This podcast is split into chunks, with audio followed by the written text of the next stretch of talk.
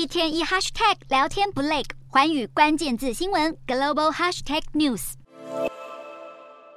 欧盟近日通过四百三十亿欧元的晶片法案，德国在加码砸钱，斥资两百亿欧元打造国内的半导体生产体系。英特尔已宣布投资三百亿欧元在德国建厂，但柏林最想网罗的大鱼还是生产全球一半以上晶片的台积电。台积电正考虑在德国微电子产业重镇德勒斯登建厂，当地号称是欧洲的萨克森系谷，而台积电有望争取柏林补助建厂一半的费用，大约是五十亿欧元。如此巨额的补助可能导致其他业者不满德国政府偏心，像是美国晶圆代工业者格罗方德的执行长就开口表态，对于资源被台积电独占感到相当不平衡。英飞凌的执行长也曾直言，补贴会是选址建厂的关键因素。不过，德国内部也有一派指出，这场晶片争夺战要胜出，还需要投入更多资金，因为美国、日本也正砸钱积极竞争。此外，为了加快新建美国半导体供应链，参议院二十七号通过可豁免部分设厂计划的环评要求，环评豁免将适用晶片与科学法资助的投资计划，也就是华府去年八月通过高达五百二十七亿美元的补贴法案。目前细项仍在研拟，但可以看出拜登政府